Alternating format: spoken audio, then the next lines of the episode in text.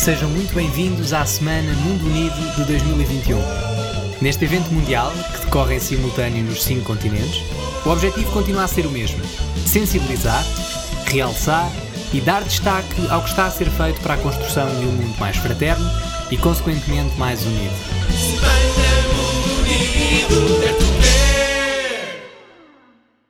Sejam muito bem-vindos à Semana Mundo Unido. Eu sou o André. E eu sou o António.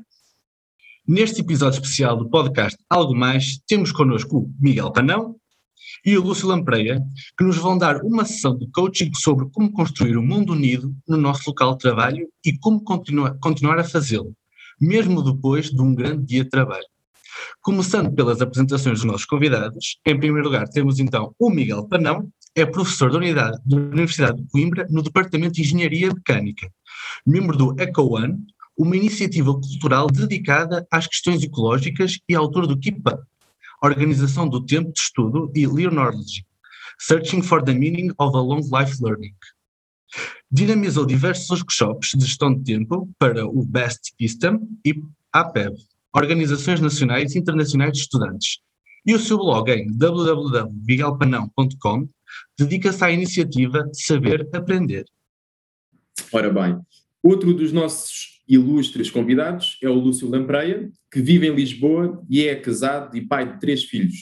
É provável que o conheçam porque foi colaborador regular da SIC entre 2006 e 2019 e participava na rúbrica da SIC Mulher chamada Dear Job.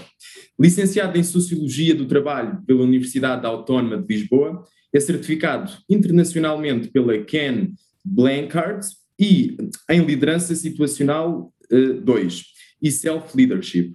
É coach e colaborador da Mind Gym em Londres e foi diretor-geral na Egor Consulting e diretor de operações na Tracy Human, Human Performance.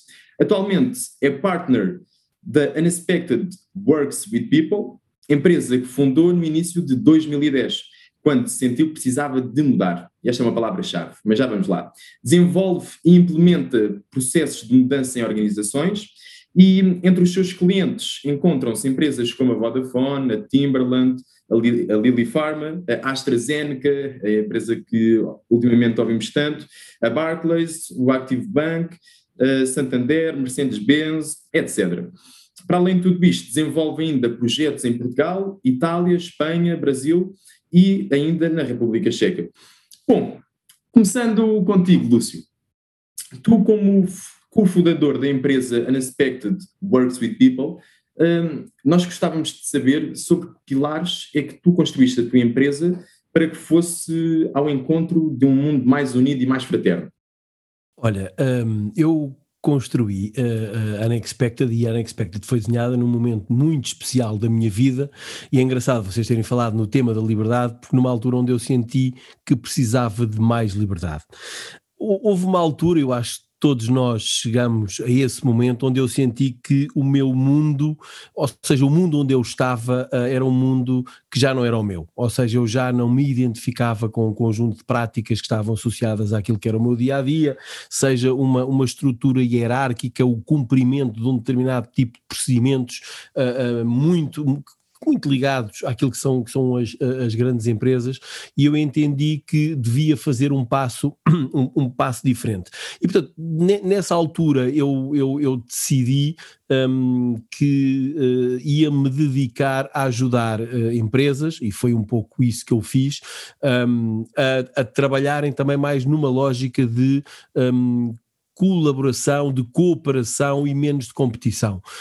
Um, este processo foi um processo longo, é, é um processo que, que demorou, não, não foi logo imediato, mas eu senti que havia, havia uma nova forma de estar, que as empresas tinham que ter uma nova forma de estar, de trabalhar mais, com maior inclusão, com maior responsabilidade social, com maior preocupação ambiental um, e que eh, havia um, um, momento que nós estamos a viver agora, e este momento foi muito antes desta história do Covid, onde aquilo que é a diferenciação um, de cada uma das pessoas hum, podia fazer a diferença. E, portanto, aquilo, aquilo que me quis, que, me fez verdadeiramente um, criar a Unexpected foi o, o, desejo de poder ser diferente, de ser quase como, um, eu, eu, digo isto muito a brincar, uh, uh, uh, ou seja, ser aquela pessoa que brinca no canto do recreio, um, dentro do grande recreio, mas que pode fazer coisas diferentes. E, portanto, foi permitir-me também poder fazer isto, obviamente para ter mais tempo para a minha família, que é a coisa mais importante da minha vida, para os meus amigos um, e para me dedicar também a mim, obviamente. Só antes de avançar para a próxima questão, uh, diz-me uma coisa, Lúcio. Como dissemos aqui na tua apresentação, tu eras diretor da Egor Consulting, certo? Diretor-geral, sim, da Egor Consulting. Exatamente. Sim. E tu um, foi com base nessa mudança uh, profissional que tu depois escreveste o teu livro sim. chamado Mudo.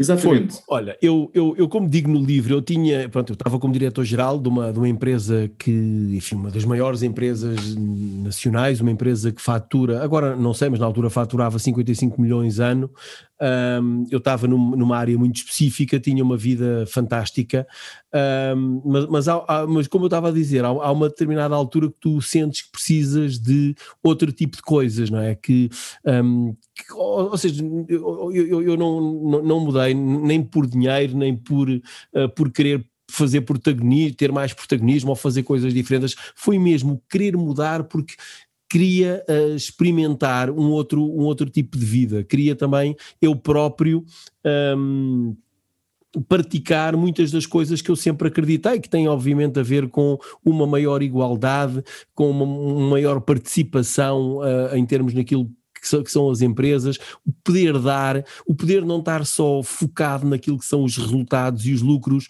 mas poder ter outro tipo de variáveis, como o meu bem-estar, o bem-estar das pessoas que trabalham comigo, o bem-estar da minha família, uh, uh, o tempo de lazer, o tempo em que nos dedicamos também aos outros, e portanto isto fez tudo parte da, da equação, não é? Nós tipicamente quando olhamos para um trabalho, aquilo que olhamos é dá-me status, dá-me dinheiro, uh, e eventualmente um bom carro.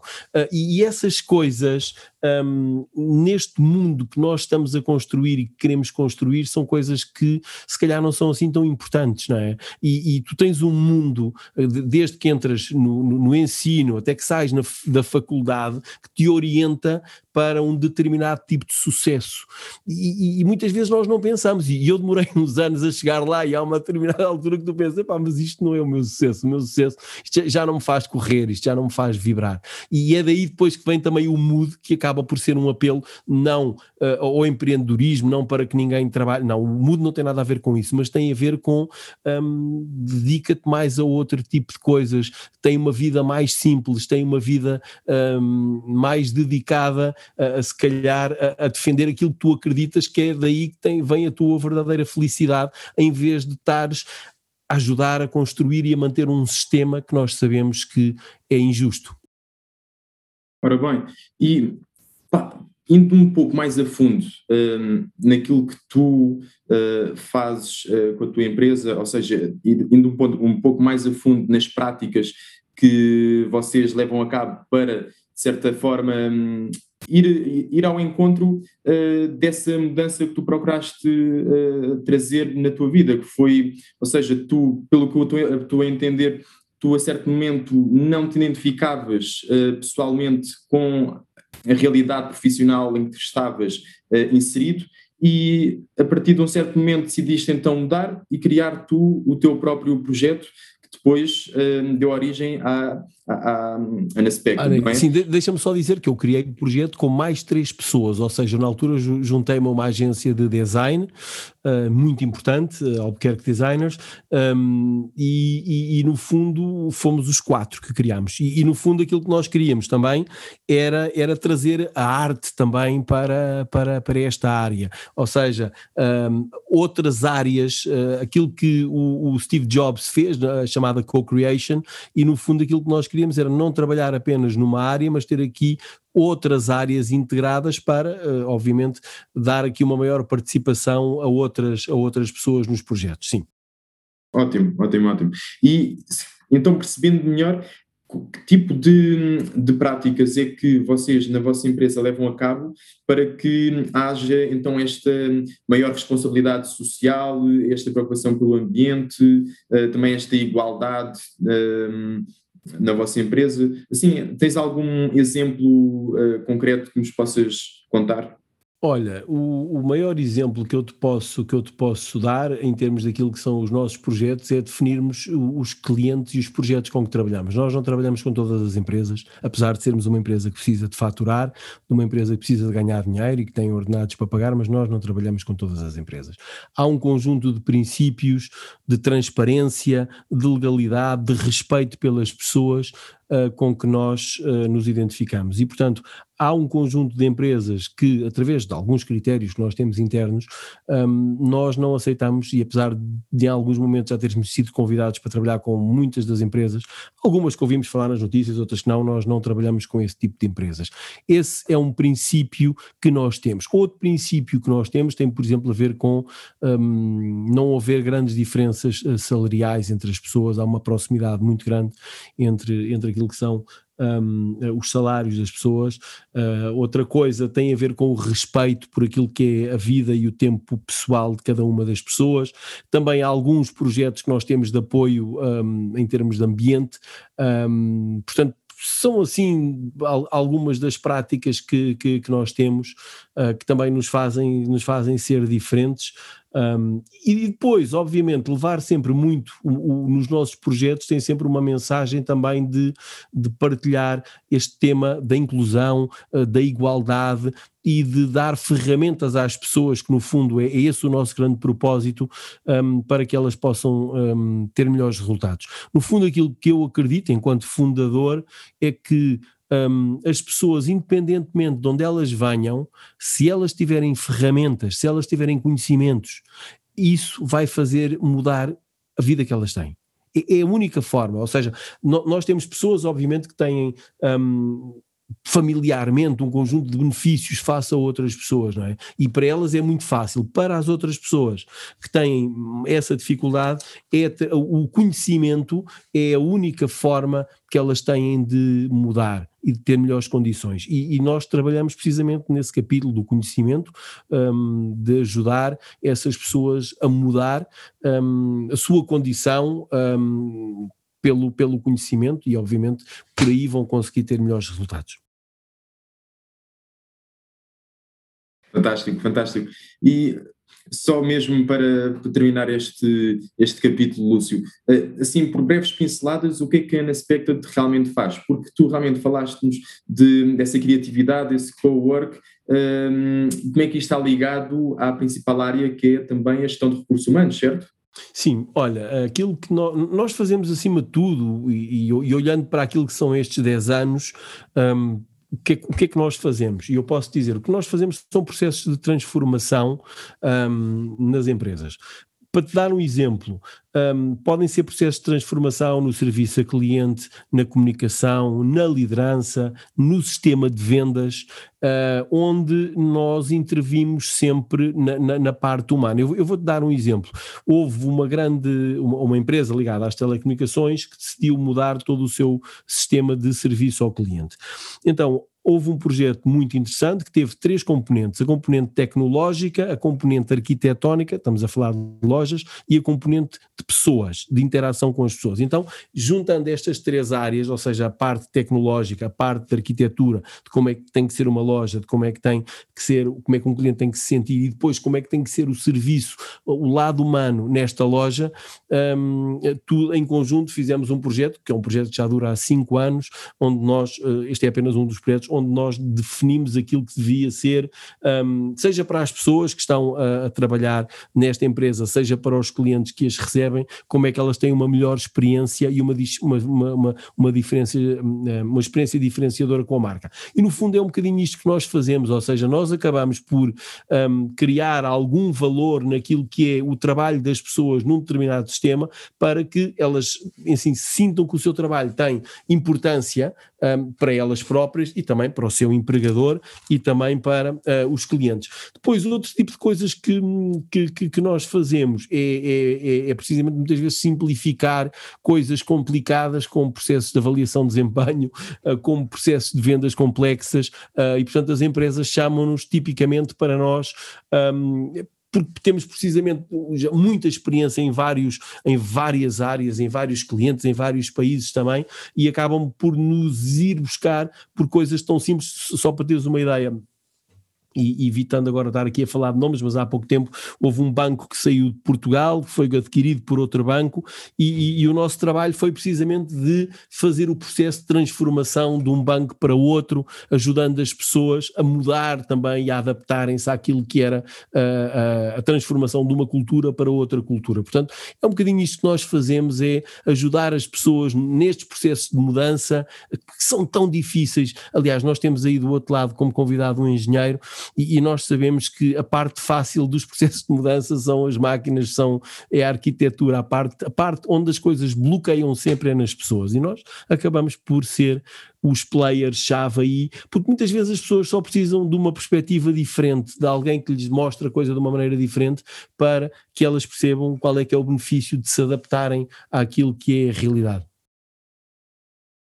Ora bem, e então, e as empresas que um, contactam convosco escolhem-vos exatamente também, não só por toda essa experiência e todo esse conhecimento transversal do mercado e todo esse, um, uh, esse acréscimo de valor que vocês proporcionam, mas também por terem essa uh, essa personalidade vincada de que trabalham apenas com empresas em que, um, estão, se quiseres, têm uma, uma, certa harmonia, não é? É isso valores. mesmo, é isso mesmo. E empresas que admiramos, ponto. Há empresas que, com que nós definitivamente não, trabalho, não trabalhamos. Nós tivemos uma situação, e eu conto esta experiência, um, eu tenho amigos em várias áreas e, e pessoas muitas delas bastante importantes, e nós recusámos um projeto que, que valia muito dinheiro mesmo, com um determinado cliente. E ele dizia, mas como é que é possível? Isto garantia dois anos de trabalho. Eu dizia, pá, eu percebo, mas eu não trabalho com essas pessoas porque essas pessoas não são sérias e eu não quero que essas pessoas estejam na minha lista de clientes. E isto para nós é uma coisa muito importante, é muito importante isto. Ou seja, Uh, é, é, é, o nosso pequeno é o nosso pequeno contributo também para um, epá, para um mundo melhor para um mundo mais justo não é? Porque muito, muitas das pessoas e muitas vezes quando aparecem escândalos ninguém sabe. Obviamente que as pessoas sabem todas não é? Toda a gente sabe o que é que se passa nas empresas. Um, e, e, o nosso trabalho é, é, dizer olha ok toda a gente pode eles até podem pagar muito bem e pagam logo e, pá, mas eu prefiro uh, não estar ligado com esse tipo de, de, empresas. E, portanto, acho que isto é um statement muito importante uh, e se, por um lado, nos fecha algumas portas, por outro lado, abre-nos muitas, por muitas portas. E nós temos, temos este este radicalismo que eu acho que é, que é muito importante de, epá, não nos, ou seja, não, não nos vendemos só pelo dinheiro, nós queremos trabalhar com quem de facto está alinhado com, com este princípio e cada vez mais queremos estar, queremos que os nossos projetos sejam com estas empresas porque acreditamos que isso é que vai fazer a diferença. Não queremos trabalhar com empresas que nós sabemos que os seus produtos vêm de, de sítios onde, onde, onde pessoas são exploradas, onde crianças são exploradas, não queremos trabalhar com pessoas que nós sabemos que repetidamente têm processos em tribunal e que, portanto, ou seja, há aqui um conjunto de, de princípios que nós temos. Fenomenal, Lúcio, fico mesmo contente. Eh, eu já conhecia realmente um pouco da Unexpected, eh, graças a ti, mas não, não tinha assim essa noção.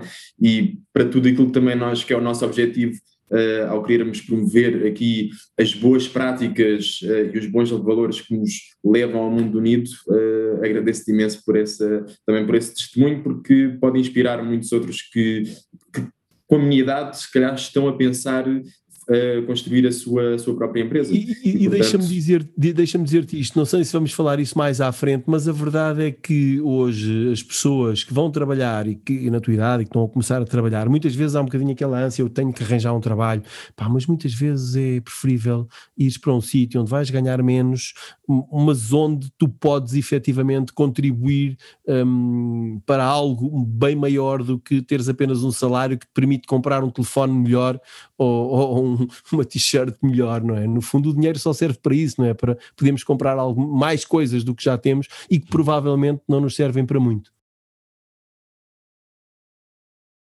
Obrigado. Por acaso, Lúcio, essa aí registro pessoalmente porque também estou nessa, nessa fase e pronto, o meu obrigado. Nada. Ó oh, Lúcio, pegando agora um bocadinho no teu livro, dar-nos a, dar a conhecer uma matriz que procura exemplificar os quatro tipos de posturas que as pessoas costumam adotar no seu local de trabalho. E depois ainda vais um bocadinho mais à frente, depois adotas e comparas essas posturas, essas características com quatro animais distintos. Eu gostava de perguntar se tu podes nos falar melhor o que é que essa matriz pode avaliar e o que é que cada animal representa também. Olha, muito rapidamente, esta matriz tem a ver com aquilo que é a consciência política que as pessoas têm um, no trabalho uh, e também se agem com mais ou menos integridade.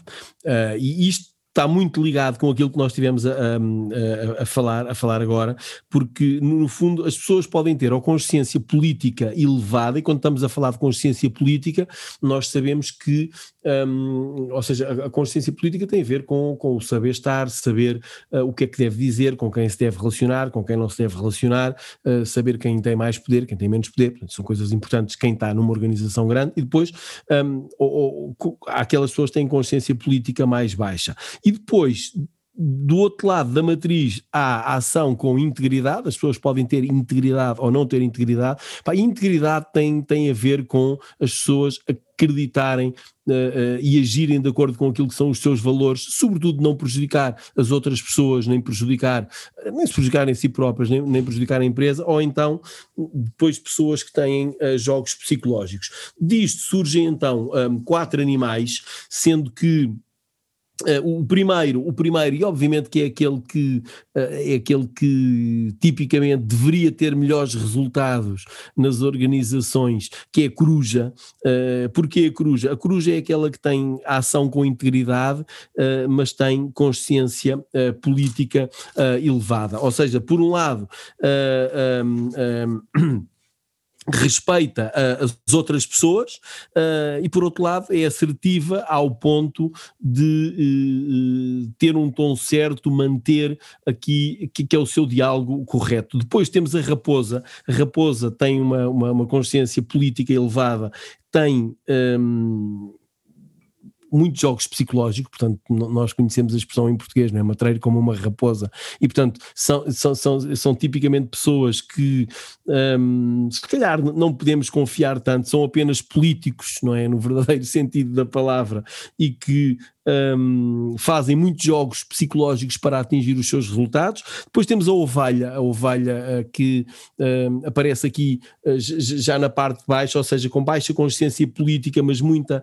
ação. Um, com integridade e portanto o ser ovelha ou ser cordeiro ou borrego, nós às vezes dizemos um bocadinho essa expressão, é um bocadinho, um bocadinho o totó, não é? Que uh, depois acaba sempre por ser comida e a ovelha, como sabem, é sempre comida. Uh, depois o burro, que nem tem um, uh, consciência política, ou seja, tem consciência política baixa e tem jogos psicológicos. No fundo, é aquela pessoa que está sempre a resistir a tudo, está sempre a bloquear tudo. Portanto, aquilo que eu, que eu, que eu gostava de dizer, e acho que é o importante aqui desta matriz, é que a verdade é que se nós queremos ser íntegros e queremos ter bons resultados e queremos estar sossegados e queremos ter um percurso com alguma solidez, aquilo que nós temos que fazer é ser como um, a coruja. Porquê? A, a, a coruja está focada uh, nos resultados que são a longo prazo, nos resultados da organização, torna, toma decisões difíceis, não é? Aquilo que eu falei há bocadinho, são decisões uh, difíceis, mas também toma estas opções de uma forma muito transparente e objetiva. Enquanto, por exemplo, a raposa um, usa um bocadinho aquele esquema da manipulação um, para justificar as suas ações. E, portanto, nós devemos dizer, não é? e Chiara dizia isso muitas vezes, não é? Que é, eu digo que não e, por, e não por causa disto, não é? Porque eu não trabalho com esse tipo de organizações, não faço esse tipo de trabalhos, isso não está de acordo com aquilo que são os meus princípios, não é?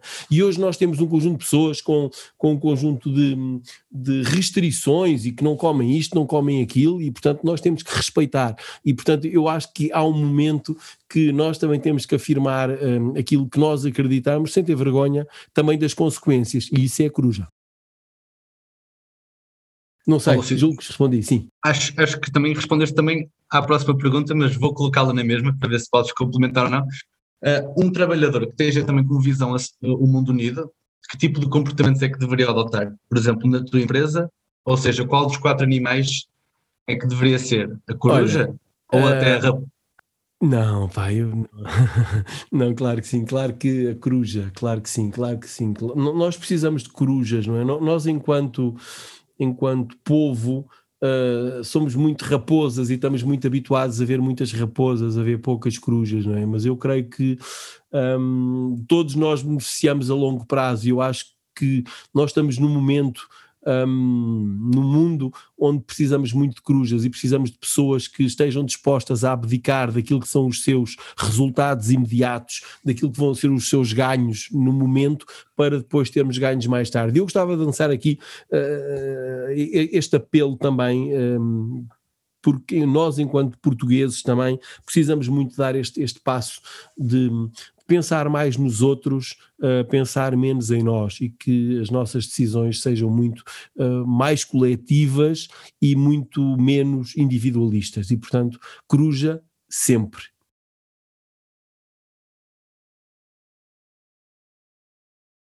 Sim, senhor. Eu espero que ninguém faça aqui uma comparação entre coruja e águia, porque eu ia já ficar aqui muito, muito chateado. Mas pronto, isto por outras razões, não é? Claro. Não vale a pena aprofundar. Não, não vale, não vale, não vale. Obrigado por, hum, pelo teu apelo, Lúcio, e eu uh, também dando aqui também a minha visão pessoal sobre a coisa, uh, também me sinto como jovem, um, pronto, como jovem trabalhador ou prestes a entrar no mundo do trabalho, sinto-me com, com esta responsabilidade também no meu local de trabalho, naqueles, uh, nos grupos que integrar, que possa ser já, pronto, também aqui uma, uma certa luz de, de, de, mudança em que também possa eu mesmo uh, contribuir para essa mudança nas empresas e, possa também, de certo modo, aprender com os outros e influenciar também com, com, estas, com, com estes valores que tu falaste e que eu realço, que são integridade um, ehm, e, sim, acima de tudo, integridade. Uh, agora, eu gostava de focar aqui noutra, noutra questão, Lúcio, uh, que um, é, é cada vez mais uh, referida e, e endereçada uh, na nossa sociedade, uh, que tem a ver com, talvez também aqui digo, não é tanto uma não é tanto um valor, é, digamos, é, é, mais uma característica uh, pessoal, não é? Uh, e, e, que tem a ver com uh, uma coisa que uma socióloga norte-americana, a Brené Brown, se calhar muitos dos nossos ouvintes conhecem também, disse numa palestra, falou durante 20 minutos numa palestra sobre a vulnerabilidade.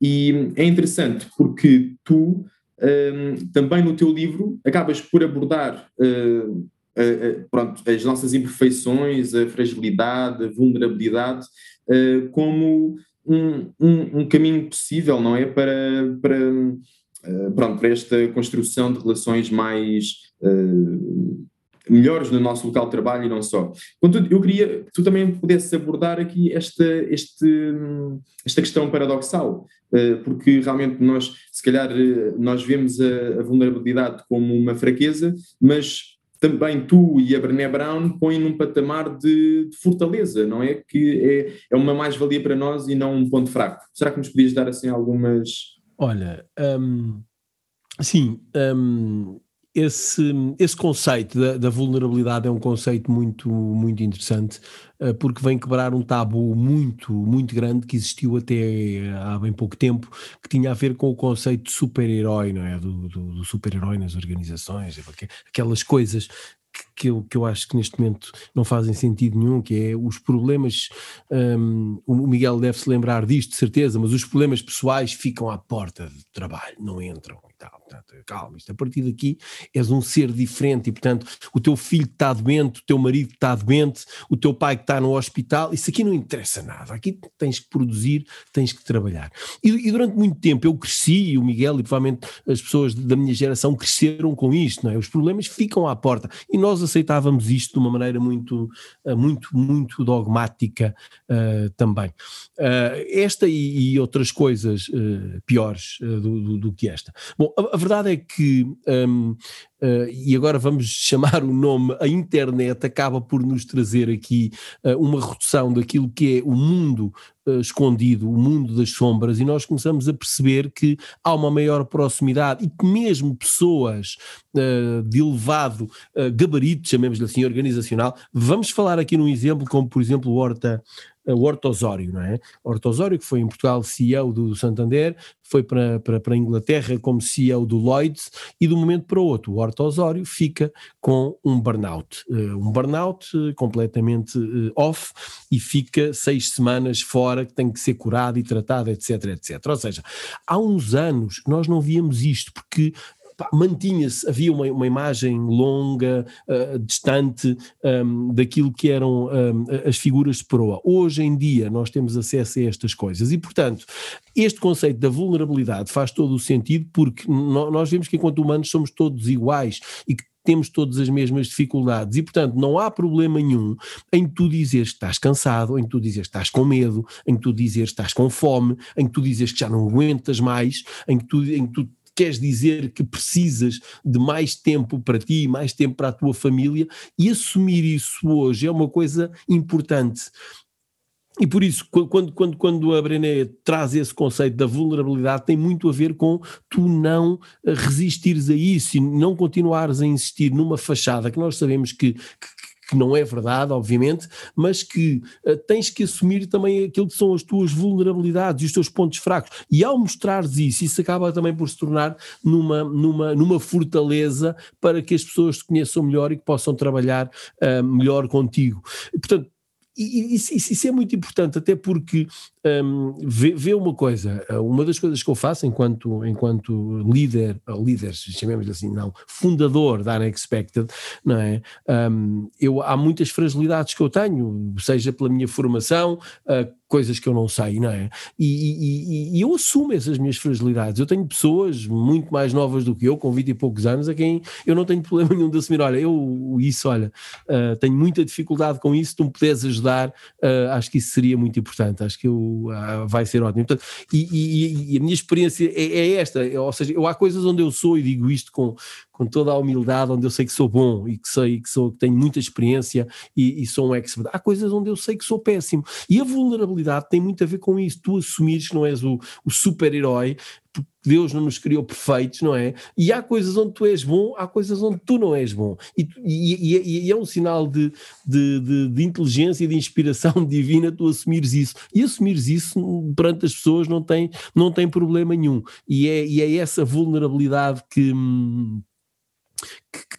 que nos vai ajudar muito uh, uh, também a sermos mais humanos e a sermos mais respeitadores também das fragilidades das pessoas. Eu não vou falar agora disso, mas nós trabalhamos aqui com um conjunto de ferramentas um, de estilos comportamentais que vão desde o MBTI ao Hogan ao DISC, etc, etc. E as pessoas são diferentes, não é? Enquanto há pessoas que, um, fazendo só aqui muito rapidamente, há pessoas que são orientadas para objetivos, há pessoas que são orientadas para a relação, há pessoas que são orientadas para a harmonia, há pessoas pessoas são orientadas para a lógica e para a ordem, portanto, as pessoas não são todas iguais e nós temos que respeitar isso e ter que ajudar as pessoas, deixar as pessoas também um, serem o melhor que elas são, da forma que elas são, sem lhe impormos uma determinada forma de ser e de estar. E é, acho que é isto. Sem dúvida. E pegando nas tuas palavras, Lúcio, vinha-me vinha à cabeça esta ideia de que a vulnerabilidade é muitas vezes sinónimo de autenticidade, não é? Ser autêntico. E, e muitas vezes um, isto também, pronto, era isto que a Brené também, de certo modo, um, martelava, era de que nós, quando somos vulneráveis, uh, certo, de certo modo, tiramos as nossas armaduras e as outras pessoas, ao contrário daquilo que nós poderíamos uh, pensar, as outras pessoas acabam por um, ver que, ok, aquela pessoa também é humana e há ali logo uma, uma complementariedade entre estas duas pessoas e outra pessoa já, já se sente mais confortável e mais à vontade porque a outra uh, realmente uh, foi corajosa o suficiente para ser vulnerável e então dá logo à outra pessoa esta capacidade de, ah, ok, então eu também posso ser eu a 100%, não tenho que estar aqui contigo, esconder, não é? Não é? Não tenho que estar a esconder aquilo que eu sou as dificuldades que eu tenho, não é? Uh, e isso, isso era uma coisa que nós víamos muito no passado e as pessoas falavam, mas a partir do momento em que eu acho que a internet aqui teve um, um, um, um papel extraordinário, porque hoje em dia as pessoas, ouve, nós sabemos, estamos próximos das pessoas todas e sabemos que uh, a informação circula e sabemos que não há super-homens, que as pessoas todas têm, um, têm dificuldades, têm as mesmas dificuldades umas têm mais, outras têm menos. Agora é, é, sempre a forma como nós lidamos com essas dificuldades também no dia a dia que, é o importante. Não é a tua vulnerabilidade, mas é como um, lidas com essa vulnerabilidade. É? E acho que isso é, é, é, uma beleza muito, muito forte.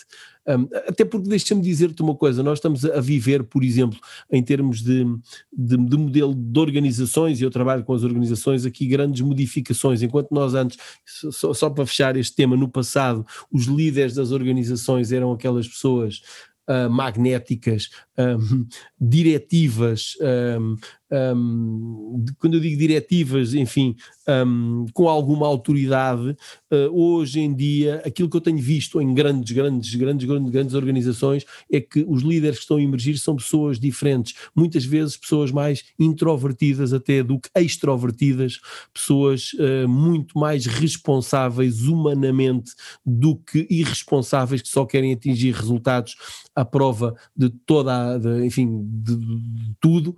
Um, e isto é muito interessante, isto é um movimento ainda muito suave, mas eu já tenho visto, tenho visto, estou a ver em organizações, eu trabalho, por exemplo, com, com, algumas, com algumas empresas, todo o processo de seleção, de formação e desenvolvimento de novos, novos diretores e, e, e o, o, perfil que eu tenho visto nos últimos dois anos mudou imenso. E, portanto, é um bom sinal, é um bom sinal porque o, o chefe uh, autoritário, uh, dominador, é algo que, uh, graças a Deus, está devagarinho a sair de cena. E, portanto, vamos ter alguém muito mais, muito mais inspirador, muito mais acolhedor, muito mais respeitador também das diferenças de cada um e muito menos impositivo. E isto é muito bom sem dúvida. E, de certo modo, lá está, a vulnerabilidade pode ser aqui um dos segredos para, para essa mudança na nossa postura. E agora, Miguel, eu gostava de te trazer aqui à baila, porque tu, como professor, para um professor, eu pensava, para um professor ser vulnerável, então eh, aqui isto pode ser, pode traduzir numa grande ameaça, porque um, um aluno pode entender essa vulnerabilidade de uma forma, ou interpretá-la de, de, uma forma negativa, não é? Porque uh, é uma pessoa mais velha, normalmente, e não sei, gostava de perceber como é que tu, um, como é que tu encaras esta questão da vulnerabilidade no teu trabalho. É uma realidade para ti? Pões em prática? Já aconteceu qualquer coisa? Ah, várias. Aliás, eu quando comecei a, na minha vida académica a ser professor, lembro perfeitamente de estar numa aula, uh, ainda por cima, como ia entrar uh, logo a dar aulas que eu, de uma matéria que eu trabalhava do ponto de vista do meu doutoramento, mas como deves imaginar, para nós ensinarmos, quer queiram, quer não, e se calhar é uma visão que tem pouco dos professores, o professor tem que aprender, ponto final. Se ele não se preparar bem, não vai conseguir ensinar bem. Ok, então preparei-me o melhor possível, lembro-me de estar a fazer um exercício, lembro-me de, enquanto estava a fazer o exercício, a tentar explicar no quadro, de perceber que a minha resolução estava errada. e agora o que é que eu faço? Epá, olha, continuei. Continuei e depois dei ah, vamos passar para o próximo. Ok. Eu acho que essa para mim foi uma, foi uma experiência de grande vulnerabilidade porque percebi que, que tinha ainda aquela ideia antiga, se calhar como o Lúcio falava, não é? De que a pessoa não pode mostrar que não sabe. E isso até era contra aquilo que eu tinha até aprendido, e sempre aprendi, do meu orientador, que das coisas que eu mais gostava das aulas dele e depois de como orientador de doutoramento era quando ele tinha a capacidade de dizer, epá, eu não sei, pá, vou ver e depois digo-te como é que é. E portanto eu lembro-me daquele momento de ter feito essa experiência e ter pensado para mim, epá, chega, nunca mais vou fazer isso. Ou seja, uh, decidi naquele momento, de, em futuras situações, de simplesmente abraçar a minha vulnerabilidade e, pá, e depois ver até onde é que ela me vai levar. E depois isso aconteceu. Numa aula em que estava a explicar uma coisa e houve um. Depois alguém perguntou, oh, professor, mas como é que isso é possível? Epá, eu confesso que na altura não fazia a mínima ideia de como explicar aquilo. E comecei a dizer isto, aquilo, aquilo outro, como que, como que a pensar, de, deixa, hei de chegar lá. Entretanto, é um aluno que diz, oh professora, então, mas isso não tem a ver com a própria definição daquilo que está a falar. E depois eu olhei e disse, ah, ele tem toda a razão. Então o meu processo interior foi, epá, aprendi qualquer coisa com aquele aluno. E curioso, porque a partir daquela aula, todas as minhas aulas daquela matéria para a frente são influenciadas por aquela experiência.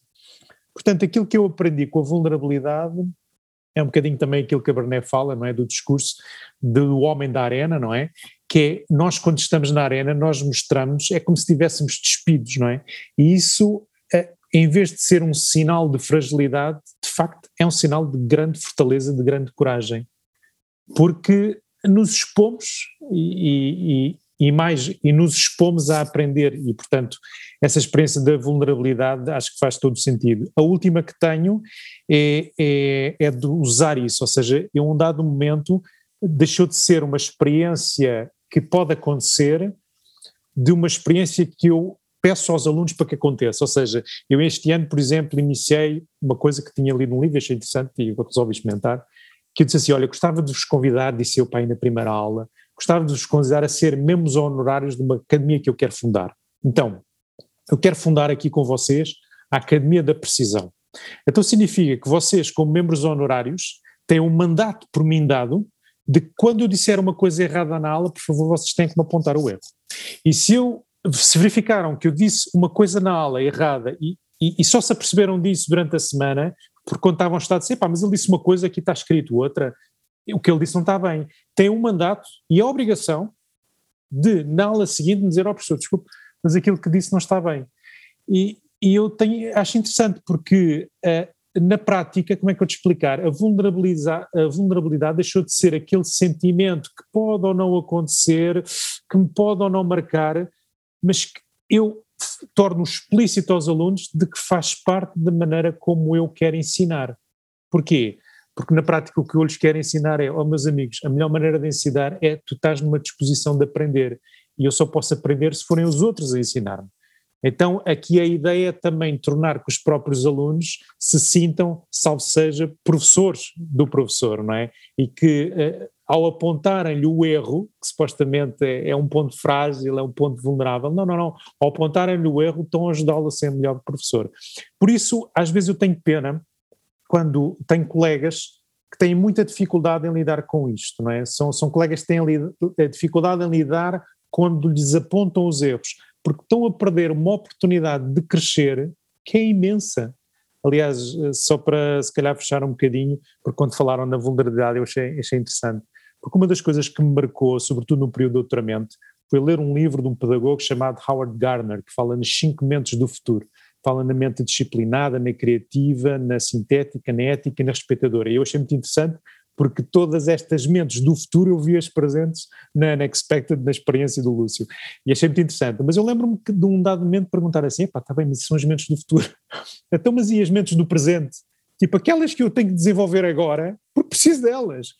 Epá, eu na altura pensei, quando estávamos, a pensar nestas coisas, ah, se eram cinco também deve ser cinco. Portanto, isto é a maneira como um cientista funciona, não é? Pega na sua experiência passada e começa a refletir sobre ela, não é? Pá, também deve ser assim. E depois uma das coisas que eu senti foi, epá, uma das coisas muito importantes, não só do ponto de vista do estudante, mas do ponto de vista da vida profissional, e acho que todos sentimos isso, é importante é a importância de estar atento. Portanto, essa há de ser uma das mentes do presente, ou uma atitude mental do presente, o estar atento. Depois a segunda é ser curioso, não é? Porque se eu não for curioso, o que é que eu vou conseguir aprender hoje? Depois uma é resiliente, porque epá, vou muitas vezes eh, não é, embater-me com a dificuldade e ter que a ultrapassar. Depois isso dá-me uma certa humildade, porque eu sou quem sou e não tenho medo disso. Depois é interessante, porque a última que me lembrei foi essa, foi a atitude mental vulnerável. Então fiz uma pergunta a uma série de pessoas na minha mailing list de saber aprender, que era o que é que elas achavam destas cinco, que eram as grandes capacidades uh, para as mentes do presente, no fundo, o que é que me ajuda a aprender cada vez mais melhor? Bem, topo, atenta. A seguir, curiosidade. A seguir, resiliente. A seguir, humildade. E vulnerabilidade, zero. Ou seja, eu senti que ninguém tinha a noção do valor que é para uma pessoa aprender cada vez mais e melhor ao longo da vida do papel da vulnerabilidade. E achei interessante agora vocês falarem nisso, porque acho que do ponto de vista do trabalho, ou seja, da pessoa evoluir-se como profissional e de usar isso para construir os relacionamentos com os outros, relacionamentos que não são relacionamentos só de uma via, mas são sempre duas vias, não é? A vulnerabilidade para mim acho que é um aspecto fundamental. Portanto, eu fiz esta experiência, uso-a e, pá, e de facto recomendo. Grande Miguel, pá, conseguiste, um, de certo modo, agregar tudo aquilo que foi dito um, até desde o início da, da conversa, porque lembro-me que o, o, Lúcio, também nos exemplos que, hum, que dava, ele também uh, tocou aí numa, pronto, aí numa certa questão da vulnerabilidade que a mim me parece interessante e, e que tu realçaste bastante, que foi um, o facto como nós, ao sermos uh, vulneráveis, na verdade estamos a ser corajosos e estamos uh, a ser autênticos. E isso faz com que não tenhamos o tal medo de errar. E isto um, também nos dá a possibilidade de dizer, ok, eu não sei uh, algo sobre isto e a outra pessoa um, tem sempre a oportunidade de complementar aquilo que eu não sei, não é? E eu tenho, se a outra pessoa também for, for vulnerável, está-me a dar a oportunidade de eu poder complementá-la naquilo que ela não sabe e que eu poderei saber, não é? E portanto, uh, ser vulnerável é uma, é uma uma constante abertura de oportunidades para nós também, nas nossas relações eh, interpessoais, nos trabalho, no trabalho, na família, podermos sempre evoluir constantemente na, nas nossas relações. Estás de acordo? Sim, a vulnerabilidade é como tu dizes, não é? Na prática abre espaço, não fecha, não é? Quando nós não somos vulneráveis, aquilo um bocadinho que o Lúcio dizia, né? quando nós pomos aquele escudo, parece que somos uma armadura, que ninguém, nada nos atinge, não é? Na prática retiramos espaço à, à oportunidade de crescer. quando nos despimos desta armadura, que é também uma ideia que a Brené Brown fala muito nesta Dare to Lead, não é? o último livro dela, quando nós nos despimos desta armadura, não é? Quando nós abraçamos a vulnerabilidade, quer dizer, é na prática... Uh, é, só para dar um pequeno exemplo, um bocado parece marginal, não é? Mas é, não, não sei se já repararam que não há filme de um super-herói em que o seu grande poder não nasce da vulnerabilidade. É precisamente no momento em que ele desce ao mais fundo que se revela o seu poder. Aliás, o último filme que saiu, para quem consegue aceder através, se calhar, de VPN, etc., à HBO, é, desculpem lá, mas é o Mortal Kombat. Parece que é uma coisa que não tem nada a ver. Mas é interessantíssimo que qualquer um daqueles super-heróis deste jogo de computador descobre o seu poder no seu momento de maior vulnerabilidade. E normalmente a vulnerabilidade tem tudo a ver com, tem tudo a ver com os relacionamentos que eles têm, seja a vulnerabilidade da família que está em perigo, isso leva a que eles tenham o poder, é, é normalmente tem sempre a ver com aquilo que é que lhes é mais próximo, que são os relacionamentos. Portanto, a vulnerabilidade, quando a introduzimos, abre um espaço incrível de crescimento pessoal. Por isso a resposta sim, estou de acordo. Oh, Miguel, eu queria só dizer uma coisa. Uh, em primeiro lugar, uh, um, quando, nós, quando eu e o André estivemos a fazer o guião e as perguntas para, para, para o dia de hoje, um, uma das coisas que eu estava mais curioso de saber era saber mesmo esta parte da vulnerabilidade, como é que tu conseguias uh, estabelecer uma relação e que se mantivesse uh, aluno-professor, não é? Utilizando a vulnerabilidade. E, sou sincero, não estava mesmo à espera da resposta que tu destes. Um, eu agora utilizava um bocadinho, antes de avançarmos, um, continuando com vulnerabilidade, eu estava curioso porque tu também contaste um bocadinho a tua experiência, como é que eras no início da tua carreira como professor, não é? Começaste a dar aulas na parte do doutoramento e como és agora, uh, encaixando agora, entrando a vulnerabilidade, como é que achas em termos de produtividade, como é que eram as tuas aulas antes, em que, digamos, perdão uma expressão, em que tu eras o, o senhor e o, tinhas o dom da sabedoria que sabias as respostas mesmo quando tinhas a coisa errada no quadro, ou agora em que entra a vulnerabilidade e tens esta relação com os teus alunos, não é? Em que se eu estou errado, eu admito que vocês, não é? Que me digam que eu estou errado, ou se vocês estão errados, também vos corrijo, e este espaço em que cada um pode aprender um com o outro, não é? Queria só que se pudesse abordar um bocadinho se, como é que são as como é que, como é que é a tua produtividade das tuas aulas, está bem? Se foi melhorando ao longo dos anos, já agora que a vulnerabilidade também foi aumentando. Fizeste-me sentir duas coisas. A primeira é um, quando pensava sobre essa primeira experiência, eu se pensar bem, eu sinceramente, eu, eu quando, quando, enquanto não abraçasse a vulnerabilidade, não era ainda realmente professor. É uma espécie de, de aluno mais velho. Não sei se me estou fazendo entender. O aluno mais velho que não pode mostrar que não sabe, não é? Está ali uh, à procura de, de uma certa validação. E, e, e, quando, quando isso caiu, não é? quando acabei por, por perceber que isso era, que não, que não era por aí, eu acho que foi aí que me, que me tornei, tornei, tornei professor, neste sentido, de, de começou, comecei a, a ter mais experiência em perceber que através uh, da vulnerabilidade uh, conseguia me aproximar mais dos alunos. Então aí não foi tanta a ideia de ser o aluno mais velho, mas é de fazer dos alunos professores, não sei se me estou a fazer entender, deles sentirem que uh, não, eles encontram espaço para aprender ensinando, porque na prática esta eu acho que é das experiências mais belas que, que se pode fazer na universidade, e que às vezes nós docentes temos alguma dificuldade em transmiti-la aos nossos alunos, não é? É dizer assim, epá, tu esquece, não, não és, não és, entras na universidade deixaste de ser aluno, pá, tu és agora um engenheiro, és um profissional, aliás eu costumo perguntar em várias ocasiões qual é a profissão do estudante, não é? Epá, todos me dizem estudar, não é? É o normal, é o que toda a gente pensa. Eu digo assim, não, não, não, não, sabem, é interessante, isto aprendi de um professor de computação, o Cal Newport, em que ele dizia: não, olha, um estudante universitário é um pensador profissional. Se ele não cuidar bem do cérebro, então é, é o seu músculo, é por aí. Por outro lado, eu acrescentaria qualquer coisa, não é? Um estudante é também professor dos seus professores. Se, se, ele não ensinar os professores a serem melhores professores e se não encontrar espaço para isso, então de facto o ensino universitário não evolui e fica na mesma e, e de facto não responde às necessidades do mundo profissional de hoje que às vezes entende a produtividade também de uma maneira, como é que eu te explicar, que também não é positiva, não é? Aliás, uh, o burnout de que falava o Lúcio, não é? Do Osório, é, vem do quê? Vem de uma ideia, na minha opinião, errada de produtividade, que é fazer muita coisa, muita coisa, muita coisa no mínimo tempo possível. Isso é que eu sou muito produtivo. Bem, eu costumo dizer nos workshops que faço gestão de tempo que ser produtivo é fazer bem aquilo que eu tenho para fazer agora, não é? É viver mais no tempo certo do que andar atrás do tempo.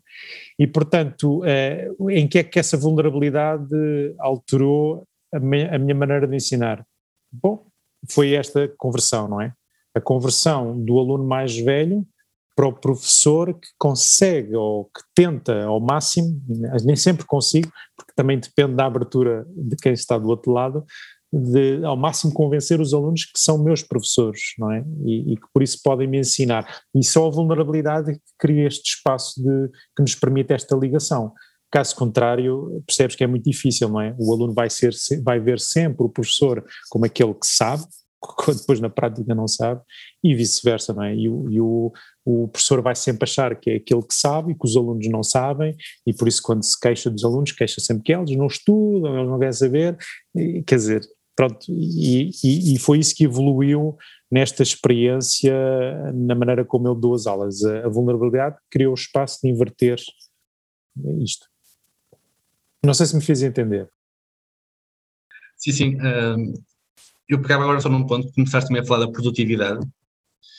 Um, e nos dias de hoje, Fala-se muito da produtividade, quer a nível empresarial temos que ter o máximo de produtividade, na escola temos que ter o máximo de produtividade, até no nível hospitalar, tudo na nossa vida, eh, hoje em dia a produtividade tem que ser máxima, não é? Um, isso pegando aqui também, segundo Stefano Covey, se há algo que desempenha um papel determinante no alcance de tais níveis elevados de produtividade, não é? É o modo como nós canalizamos também a nossa energia e o nosso tempo.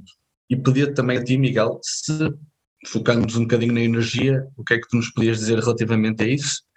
E qual é que é a correlação da nossa energia com a produtividade? Uhum.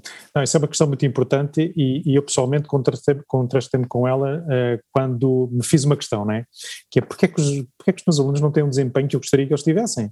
Faço tanto esforço para, para que nas aulas explique a coisa cada vez mais simples ou mais acessível, confronto com a vida, porque acho que é uma das coisas que fal, falta muito, é as pessoas quando aprendem qualquer coisa de confrontarem com a sua vida, não é? Por isso é que quando eu num exercício de transmissão de calor digo assim, ah, isto, o touro de madeira numa lareira começa a arder, eles perguntam-me, oh, professor, mas esta análise, a temperatura de ignição vai ser lá dentro ou cá fora? E eu afirmo, mas eh, tu, quando tu metes um pedaço de madeira ele começa a arder por onde? Por dentro ou por fora? Quer dizer, é, é, ou então uma outra que era uma placa, não é? Diz, oh professor, é, portanto a placa é opaca, é de alumínio, não sei quem dizer que mais, portanto a transmissividade é dizer, oh professor, então, mas porquê que uma placa de alumínio tem transmissividade? Dizer, então, mas é alumínio, alumínio é opaco, quer dizer, ou seja, este confronto com a vida, não é? A maneira como nós aprendemos é a maneira como vivemos, pronto. E, e do ponto de vista da, da produtividade, eh, se me permites, há uma coisa que me parece interessante, não é? Eh, falando um bocadinho nisso, não é? Esta coisa da, da ideia da produtividade. É que existe uma lei da produtividade, não é? Eu pelo menos aprendi isso, achei interessante. O objetivo da produtividade, da produtividade é nós produzirmos qualquer coisa de qualidade, não é? E isso é o produto de duas coisas. É o tempo que nós despendemos e a intensidade de concentração que temos. Do ponto de vista académico, o é que isso quer dizer do ponto de vista de um aluno? É que se ele não, quanto mais ele se aproxima do exame, portanto, quanto mais pequeno é o tempo que ele tem para estudar, maior é a intensidade de concentração que ele tem que ter no estudo, certo? Portanto, a, a maneira de nós produzirmos com qualidade e ter mais tempo, então aí temos menos concentração. Isso tem um bocadinho a ver com a nossa energia cognitiva, ou seja, quando eu disse que um estudante era um pensador profissional, há algo biológico, não é, que me permite atingir o resultado que eu pretendo. Ora, o ideal é, que, é manter a nossa energia cognitiva sempre em cima. Ah, mas isso é impossível. É impossível. Porquê? Porque uma pessoa, ao viver uma grande intensidade de concentração, faz um grande esforço cognitivo e isso é difícil. É difícil porque, é, como diz o Daniel Kahneman, que é um prémio Nobel de Economia, não é? Portanto, ao pensar lento e ao pensar rápido. O rápido é o expedito, mas o lento custa. E o lento é aquele mais reflexivo e é aquele que nós exigimos de, de, um estudante, etc, etc. Ou de, na vida profissional, dos projetos mais difíceis, aqueles que exigem mais reflexão, mais pensamento. Custa. É preciso uma, uma grande energia cognitiva. E isso é impossível de aguentar o tempo todo. Então o que é que acontece? Acontece que há períodos de maior concentração, né, de máxima concentração, que nós conseguimos manter essa energia cognitiva, mas depois eles caem. Caem a pique. E não há nada a fazer. É, é biológico, não é? Então, é, é, o que é que normalmente se pensa, na minha opinião? Pensa-se que quando eu estou na modo baixo, então precisa relaxar, etc. E isso de facto é importante, é essa a sensação que dá, o próprio corpo ensina-nos isso. Mas eu diria que em vez de ser momentos em que nós estamos mais, ou somos mais facilmente distraídos, porque a nossa energia cognitiva já não aguenta estar de mais concentração, eu pessoalmente preferia fazer uma pequenina inversão, não é? Em vez de sermos mais distraídos, nós estamos num momento de divagação máxima. Ou seja, quando estamos concentrados, estamos no momento de concentração máxima. A partir do momento em que a nossa energia cognitiva começa a cair, que usualmente depende do tipo de concentração e depende do tipo de pessoa, isto varia de pessoa para pessoa, não é? Mas às vezes é entre 25, há pessoas que conseguem ir até 40 minutos, não é? Uh, entramos num momento de divagação máxima. Então a divagação, divagação máxima é quando a nossa mente se abre ou, ou estamos cansados, fazemos um intervalo, isto é típico daquela famosa técnica Pomodoro, não é? Ou seja, a gente está 25 minutos a trabalhar por causa daqueles tomates e depois 5 minutos a fazer intervalo, literalmente a fazer intervalo, ou seja, não pensar naquilo que estávamos a fazer. Para quê? Para vivermos um momento de divagação máxima. Ora, esses momentos às vezes são os mais criativos, não é? É os momentos em que a gente põe-se a pensar noutras coisas, etc. E muitas vezes, nos momentos de divagação máxima, vêm aquelas grandes ideias que desbloqueiam aquilo que levou à diminuição da nossa energia cognitiva antes, nos momentos de concentração máxima. Portanto, esta gestão da energia cognitiva é qualquer coisa que é cada vez mais importante hoje em dia na produtividade, não só a nível académico, que eu diria que é um momento excelente para poder começar a aprender, como isso é qualquer coisa que se deve continuar a aprender ao longo da vida, porque na vida profissional acaba por ser fundamental. Olha, deixa-me só, posso? Só pegando em duas coisas que, o Miguel disse, só quero partilhar aqui uma experiência pessoal. Uma, uh, pegando nisto que o Miguel estava a dizer, de facto, este equilíbrio entre os pontos de elevada concentração e os momentos de relaxo são muito importantes, aquilo que chamam as ondas, mas só queria para quem não está a ouvir, esses momentos de relax não é a fazer scroll no, no, no telemóvel. Ah, Isso é muito importante. Não é fazer scroll no Instagram ou no Facebook ou no TikTok ou qual seja a rede social. Não é. É desligado, desconectado digitalmente. Esse é o primeiro ponto. Segundo ponto, eu tenho feito um trabalho ligado ao desporto. Um, e aquilo que eu tenho uh, observado e que tenho aprendido recentemente é que aquilo que faz e um jogador num treino, é a única diferença que faz evoluir um jogador no treino, não é tanto as características pessoais, físicas, etc, etc, é o nível de concentração que ele está no treino. E os miúdos que estão concentrados num treino, por exemplo, de futebol, são aqueles que evoluem mais. Ao contrário dos outros que vão para o treino de brinco. Pronto, bate muito naquilo que o Miguel estava a dizer, é isso que faz a diferença. É quando tu entras em campo, quando vais treinar, estás concentrado. 40 horas. E é isso que vai fazer ser um jogador melhor, ao invés de estares ali, uh, nem estou a treinar, nem estou meio distraído e tal. A diferença era só para reforçar este ponto. Não, mas ainda bem que disseste, porque se calhar eu até vou pegar nisso, porque quando se faz scroll ou quando se uh, acha que eu relaxo fazendo coisas que na prática, o que é que é baixar a energia cognitiva? É a pessoa precisa de quase como uma bebida energética. Então, onde é que se vai buscar essa bebida energética? Vai buscá-las ao scroll, não é? Ou seja, vai buscar a dopamina, que é aquele bar aberto do scroll, das validações, de quer mais likes, coraçõezinhos, etc, etc. O problema é que isso continua a consumir atenção. Não há aquele momento que o Lúcio falava de desligar, em que a pessoa o objetivo é recuperar a atenção. E uma das coisas, por exemplo, é, não existem em todas as universidades, é verdade, porque as universidades são mesmo no meio da cidade e às vezes encontrar este espaço é difícil. Mas, por exemplo, aqui em Coimbra, no departamento de mecânica, é super fácil. Eu basta sair da universidade e estou cá fora, estou na natureza. E uma das coisas que se tem estudado e, e que até há empresas que começam a fazer meetings ou partes de meetings fora, no campo, na, é porque que a natureza restaura a nossa atenção. É uma coisa impressionante. E então até fizeram-se experiências na Universidade de Michigan em que fizeram dois grupos, um de controle e outro, não é? em que fizeram uma atividade que exigia concentração intensa. As pessoas têm uma energia cognitiva que depois uns foram passear na floresta, outros foram passear na cidade. Passear na cidade, portanto, fazer a mesma coisa, mas passear na cidade exige a nossa concentração, porque temos o carro, temos o outro. Ou seja, a pessoa não consegue. Os da natureza conseguiram restaurar a sua atenção. E depois, quando voltaram, conseguiram ter um, um trabalho de desempenho atenção restaurada. O mais curioso, que isto ser interessante, é que ah, também, mas eu vivo na cidade, é difícil. Mas houve uns tipos que estudaram que até a ver imagens da natureza conseguiam recuperar a atenção. Então imaginem lá o que é que eu fiz nas minhas aulas. Quando eu me apercebi que os alunos tinham assim, são aulas de duas horas, é pá, aguentar duas horas um tipo a ouvir, é, é difícil. Então o que é que eu fazia? Fazia aquilo que eu chamava os tech breaks. Tech breaks era, na prática, fazia um intervalo na meio da aula em que punham um filme de uma praia ou de uma uh, floresta, um tipo a caminhar na floresta, cuja ideia é, oh, se quiserem vão para a floresta, mas se quiserem ficar ali tinham exatamente o mesmo efeito. Depois era interessante, porque os alunos, eu reparava, exatamente como a Luciana é, está agora, eu reparava que os alunos, na segunda parte da aula, conseguiam manter a atenção. E, epá, e eu fiquei fascinado, porque pensei assim, epá, de facto isto resulta.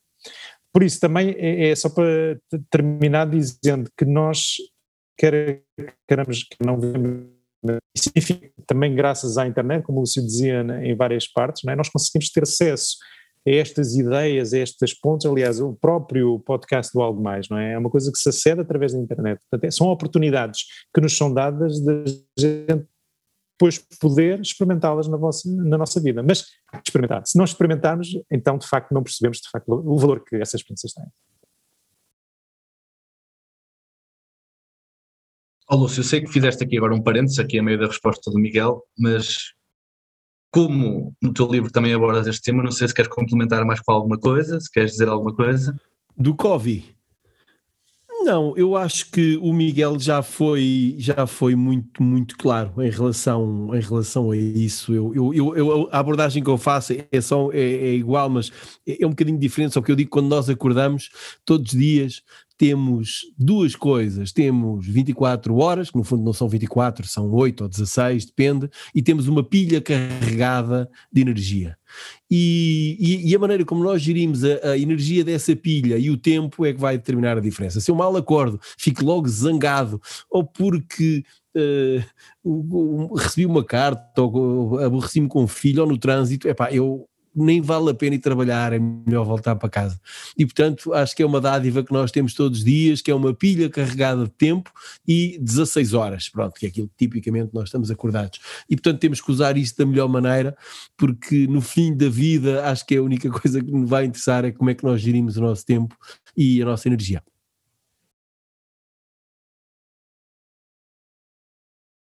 E, Lúcio, deixa-me pegar eh, por aí, porque tu agora tocaste num ponto que digamos que o Miguel se sente especialmente à vontade, que é o tema da, da gestão do tempo. E eu também agora gostava de trazer aqui para, para a nossa conversa Uh, Miguel, como é que o tempo, de certo modo, pode desempenhar aqui um papel uh, importantíssimo naquilo que é a nossa taxa de produtividade diária, seja no mundo do trabalho, seja nas atividades extra-trabalho? Sim, de facto o tempo é uma das coisas que me tem andado a, a, enfim, a fazer pensar a cabeça, porque quando nós... Bem, há várias, várias coisas interessantes no tempo, não é? Portanto, há aquela primeira super famosa, não é? Que é quando o tempo pergunta ao tempo quanto tempo tempo tem, o tempo responde ao tempo que tem tanto tempo quanto tempo tempo tem, não é? Por isso, quando perguntam o que é, que é o tempo, Santo Agostinho diz: Bom, se ninguém perguntar, eu sei, se me perguntar, eu não faço a mínima ideia. Porquê? Porque só temos uma palavra para tempo na prática. Os gregos não. Os gregos eram um bocadinho mais a irmandade do tempo. Então havia três irmãos: o Aion, o Cronos e o Kairos. O Aion era o tempo cíclico, eterno, portanto estava sempre por ali, era um bocado para além de tudo. Depois os mais concretos eram o Cronos, e por isso é que nós temos o tempo cronológico, não é? Que é o dado pelos eventos, uns a seguir aos outros, é como a termodinâmica, não para, sempre em frente, não é? Portanto, e das duas uma, ou apanhas ou não apanhas, porque ele continua em frente. O lógico parece que é um bocado mais preguiçoso, mas não é, é o esperto, é o tempo certo. Como por exemplo, a gente se sente um bocado de dor de barriga, começa, é para meio-dia tem que almoçar, é o tempo certo de almoçar. É? Aliás, há uma experiência muito interessante de um físico, é o Alan Lightman. O Alan Lightman é um divulgador de ciência, mas também tem uma fundação que ajuda a, a superar as dificuldades que as mulheres na Ásia sentem, porque é uma cultura ainda bastante centrada no homem. É? E, e, uma das coisas que, que ele reparou é que as mulheres numa aldeia perderam lá no meio do Vietnã para poderem ter mantimentos que não conseguiam ter na própria aldeia, que não produziam, tinham que se deslocar a uma vilazinha próxima, que ficava mais ou menos a 16 km e faziam de bicicleta. E ele virou para uma dessas mulheres e disse assim: oh, desculpe, quanto tempo é que demora? Ela ficou a olhar para ele, não percebeu a pergunta. Quanto tempo? Ela precisava de iria. Ela dizia, eu nunca tinha pensado nisso. E quando ela respondeu, eu nunca tinha pensado nisso, foi, foi o momento em que ele percebeu que, de facto, nós, numa cultura muito mais ocidental, vivemos o tempo cronológico. Mas esquecemos que existe um outro tempo, que é o Kairos, que é o tempo cairológico, que é o tempo certo, que é um tempo um bocadinho mais eterno, e que nos ajuda a perceber, lá está, a produtividade como fazer bem aquilo que eu tenho que fazer agora, no tempo certo, não é? E não antes, não depois, mas no tempo certo. E, portanto, na minha opinião, eh, não podemos é, é como é que eu explicar, fazer uma divisão demasiada destes tempos, não é? É importante é encontrar um equilíbrio dos vários tempos, porque se eu tenho o meu tempo, o outro também tem o seu tempo. E os ritmos entre as pessoas que são diferentes são diferentes. Portanto, como é que se coordenam estes tempos? Tem que haver um tempo cronológico. Porém, há o tempo certo para uma pessoa que pode ser diferente do tempo certo para a outra. Portanto, aí o equilíbrio entre estes tempos cronológico e carológico é que, para mim, é a grande dificuldade e o grande desafio. E, mas eu penso que é possível uh, se a pessoa tiver um determinado tipo de vida. Eu penso que também já uma vez, em conversa privada, falámos um bocadinho sobre isto, não é, André? Tem a ver a maneira como nós um, interpretamos a, a, nossa vida. Porque imagina assim, uma pessoa que vive no tempo cronológico e que se esquece do cairológico, seja que vive momento após momento, anda atrás do tempo, anda a correr atrás do tempo, o que é que é? É uma pessoa que uh, uh, às vezes foca-se tanto naquilo que tem que fazer, não é? Apesar de tudo aquilo que acontece à sua volta, não é? Ou seja, os tempos certos de algumas coisas. Então são pessoas que têm vidas demasiado direcionadas, demasiado dirigidas, apesar das circunstâncias, ok? Porque vivem a correr atrás do tempo. Depois, às vezes, há outras pessoas que é exatamente o oposto. As pessoas que só vivem no tempo cairológico. Que é, pá, olha, quando aparecer, aparecer. Ou seja, são pessoas que têm uma vida um bocadinho à deriva, não é? E, e às vezes são pessoas que têm também uma certa dificuldade porque quando eu digo à deriva, significa que estão mais suscetíveis às circunstâncias.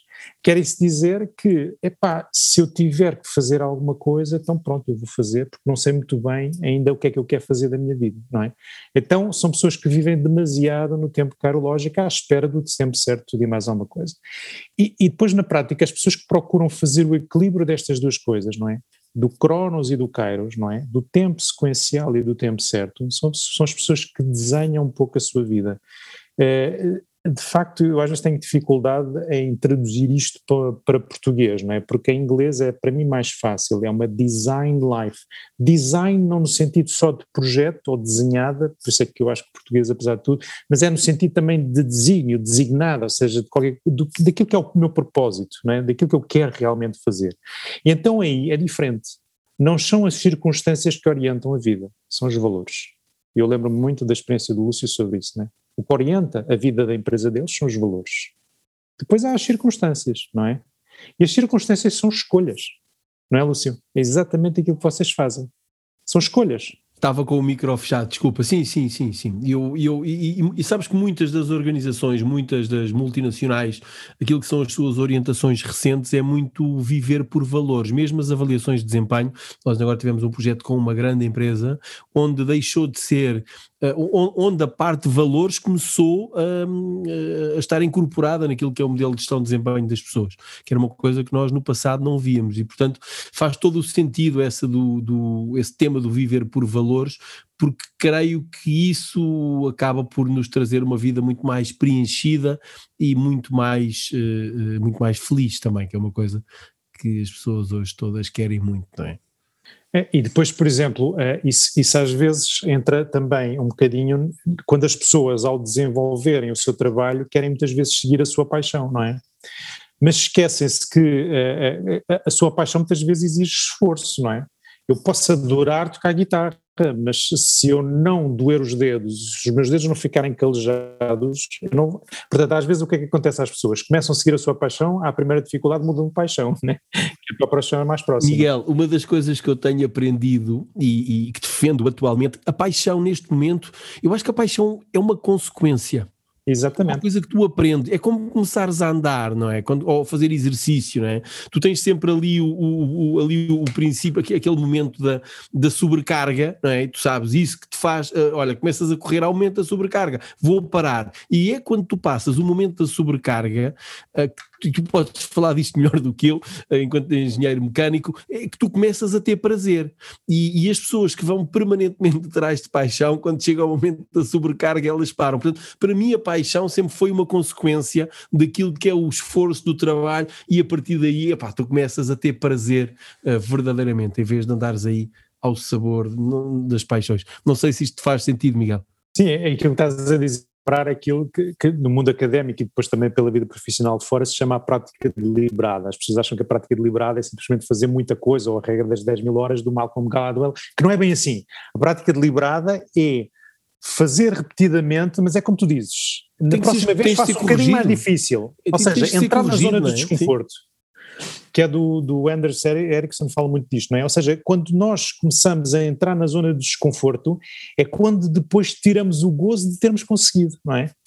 E portanto, isso entusiasma-nos, ou seja, a, a ideia é o que é difícil não é de recusar porque isso faz parte de uma escolha. Olha, eu é? gosto disso. Olha, vamos ficar com essa frase. O que é difícil não é de recusar, é isso mesmo.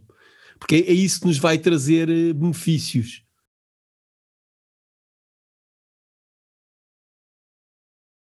Sem dúvida. E essa também essa superação que Lúcio estava a martelar e bem, e, e é um facto.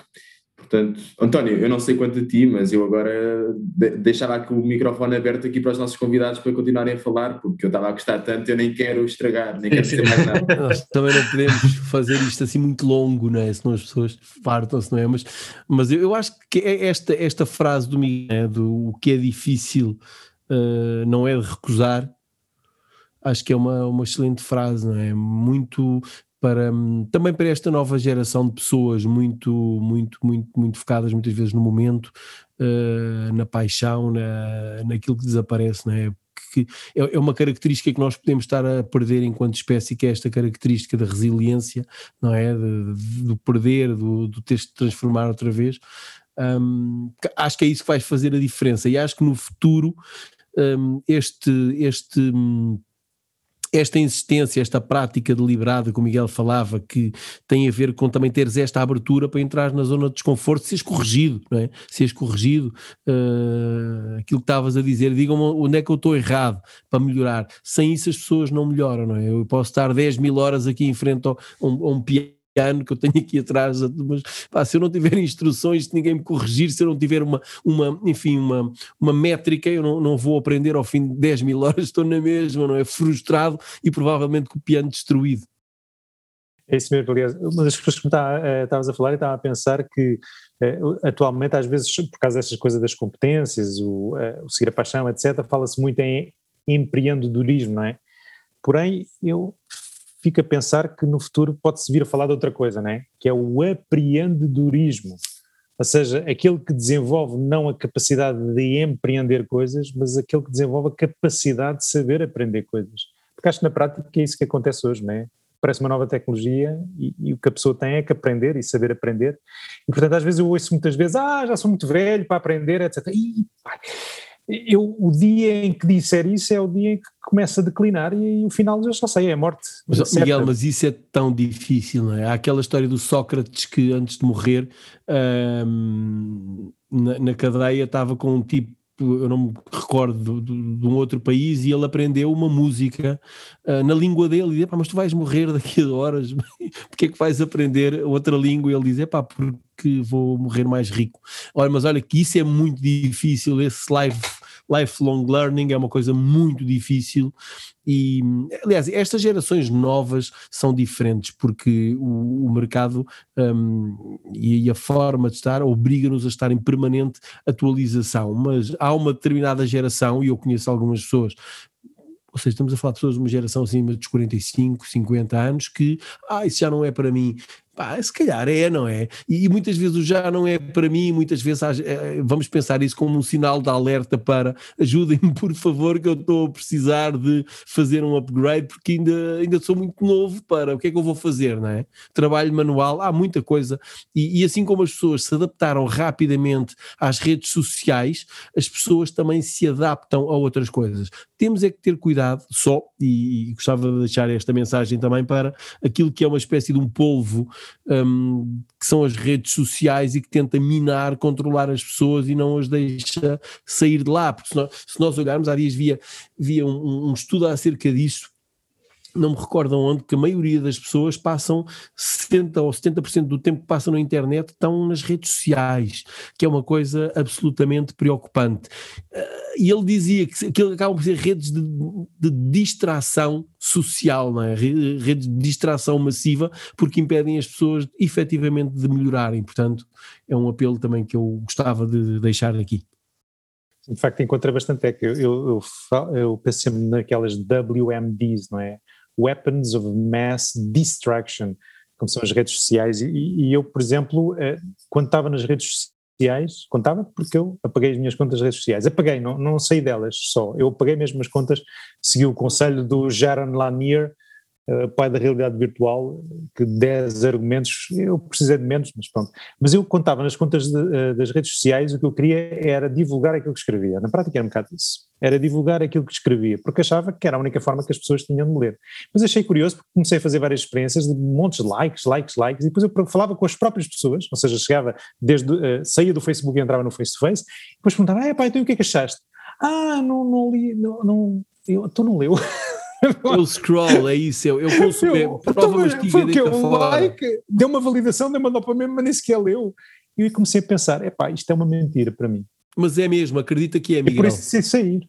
É? Eu, eu, ando, eu, ando, nesse conflito há muito tempo, mas estou quase, já faltou mais, estou assim, estou assim. Não, eu já, já tomei a decisão. E depois é curioso, porque quando o fiz, epá, foi incrível. Eu passei a ter tanto tempo que o ano passado li 167 livros e este ano quero 200 mas eu sou um leitor ávido. Só que para dizer que quando nós, eh, às vezes as pessoas perguntam, mas quando é, como é que tu consegues fazer tanta coisa? Pá, porque eu vejo-te a fazer tanta coisa, publicas aqui, ali, aquilo. Eu disse, pá, eu corto na gordura.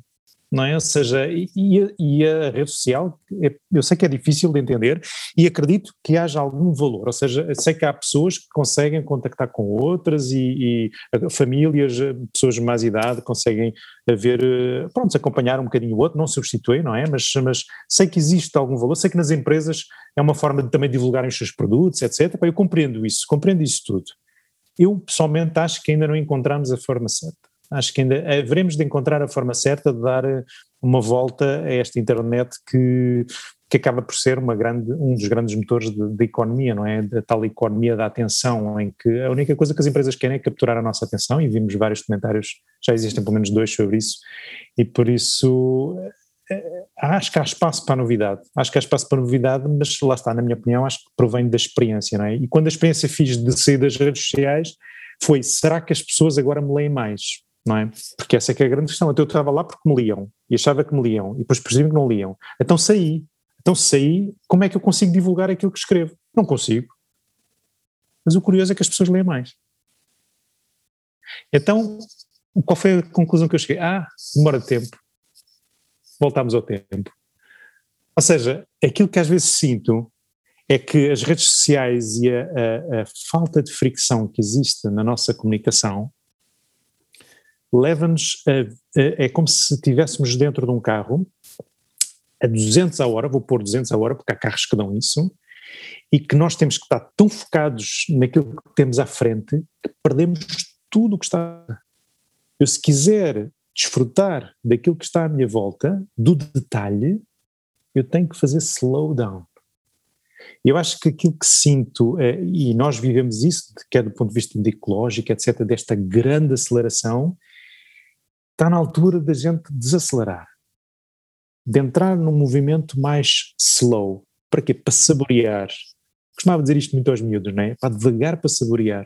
Se a gente come à pressa, não saboreia nada. Devagar para saborear. E acho que se fizermos este mais devagar, ou seja, adicionar às vezes fricção, aliás, no, nos, nos, meus uh, workflows, né, fluxos de trabalho, o meu desafio tem sido criar alguma fricção, mas criar fricção para melhorar a comunicação. Aliás, o último livro que saiu deste tipo que eu já falei, no Cal Newport, que é O Mundo Sem E-mail, A World Without Email. É, é extraordinário, porque é um mundo sem e-mail, mas é impossível.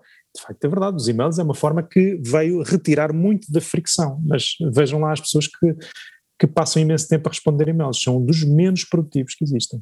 Isso é a nossa experiência. Portanto, aqui o adicionar fricção significa melhorar a comunicação, não é?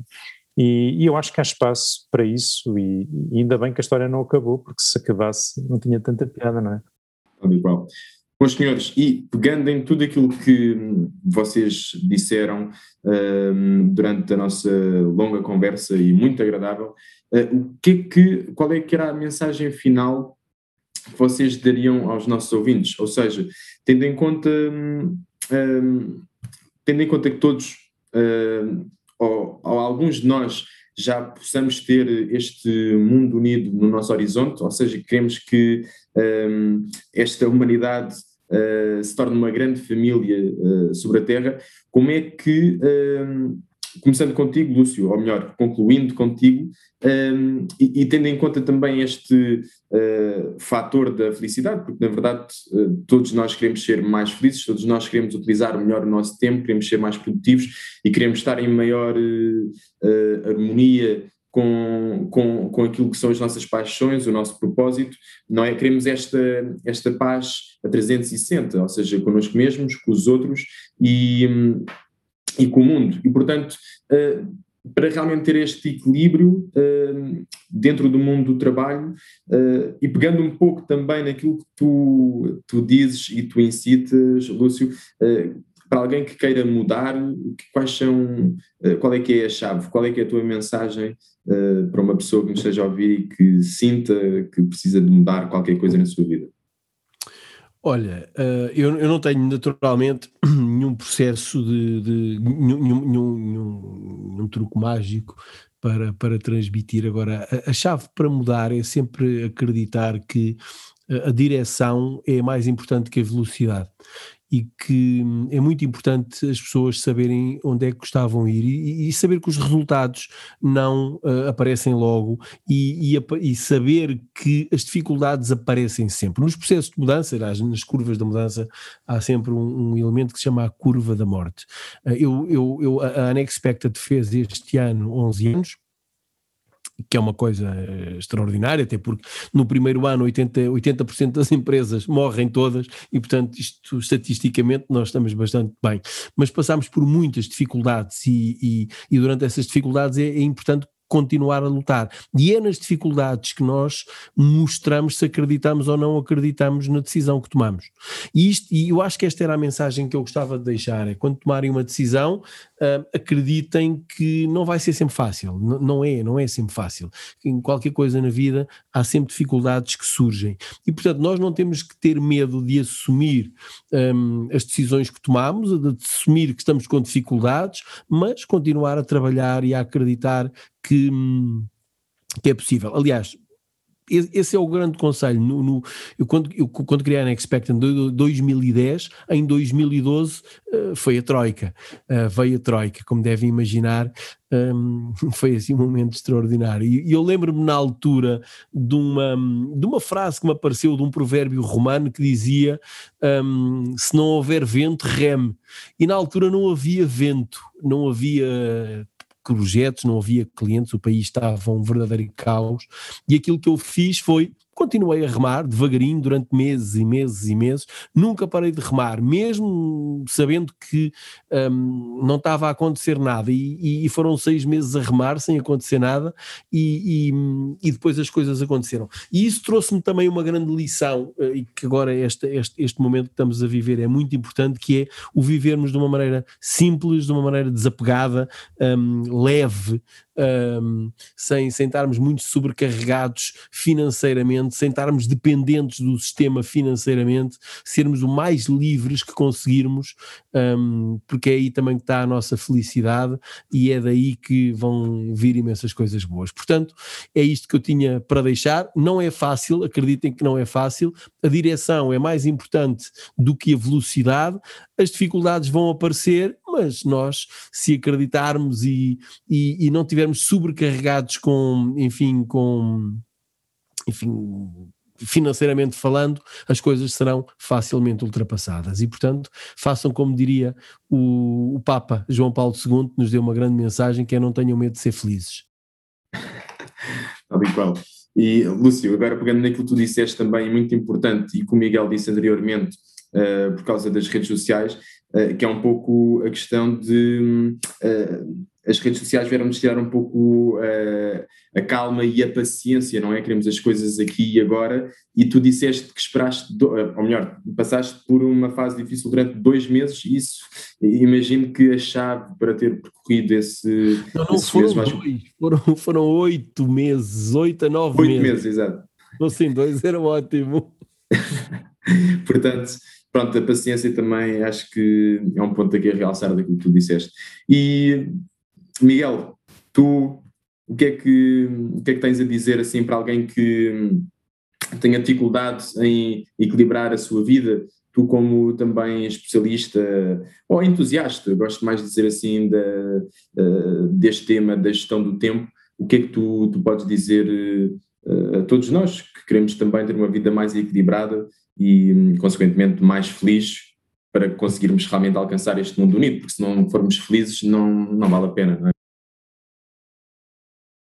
Um, Fizeste-me lembrar a experiência de um, de um aluno que quando eu perguntei-lhe, então mas porquê é que não conseguiste passar no exame?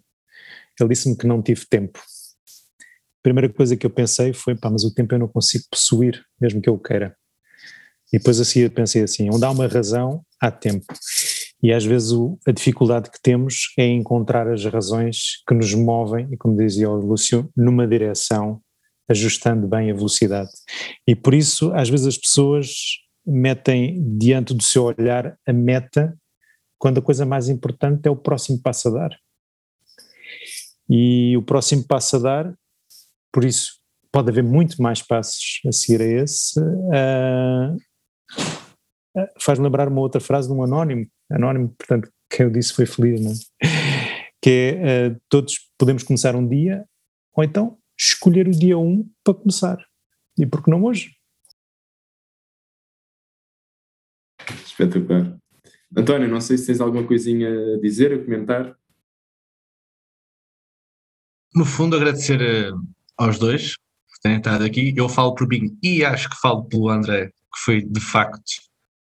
Eu levo muito desta conversa e acho que foi bastante enriquecedora e penso que os nossos ouvintes também levaram algo mais esta conversa, por isso desde já o nosso obrigado a nossa parte minha e do André por terem estado connosco.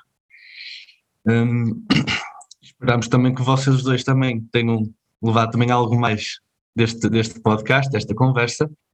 Pronto, e agora, no fundo, agradecer então aos nossos ouvintes por terem estado connosco e que amanhã não percam a entrevista ao fundador da Living Peace e aos embaixadores de Cabo Verde e do Uruguai. Da nossa parte é tudo e faz como nós, ousa pensar no mundo unido e atreve-te a cuidar. Vai. Até à próxima. Unido,